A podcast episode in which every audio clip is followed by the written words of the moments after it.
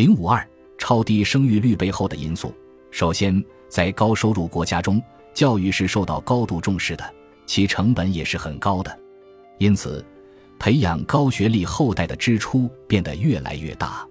根据美国农业部发布的育儿成本报告，二零一五年，一个中等收入的美国家庭养育一个孩子。从出生到十七岁所需的养育成本是二百三十三六百一十美元，是美国人均年收入的四倍，而且这一数字还不包括大学学费。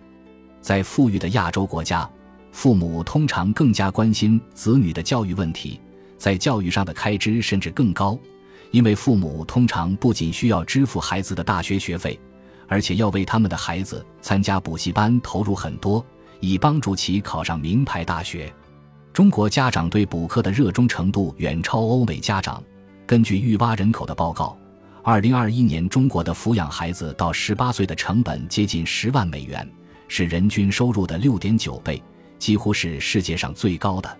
一，这是中国现在超低生育率的重要原因。其次，随着经济更多转向服务导向型和创新驱动型，女性的受教育程度和劳动力参与率都在稳步上升。在许多国家中，女性的大学入学率与男性不相上下，甚至还高于男性。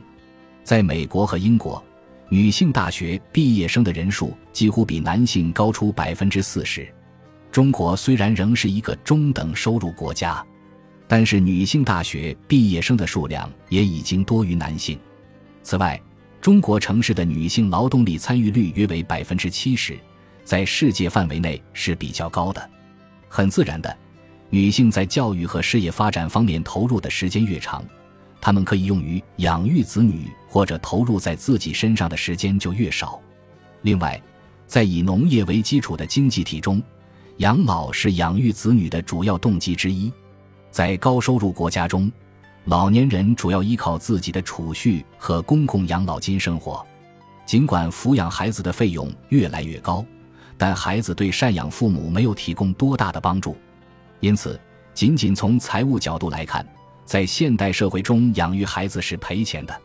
当高收入国家能提供很好的养老福利时，人们往往会倾向于养育更少的孩子。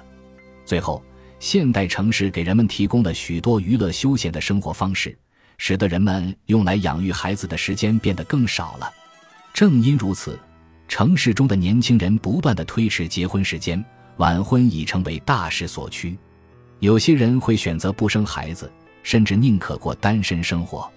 与此同时，在高收入国家，尤其在大城市，离婚率变得更高，这也会导致生育率下降。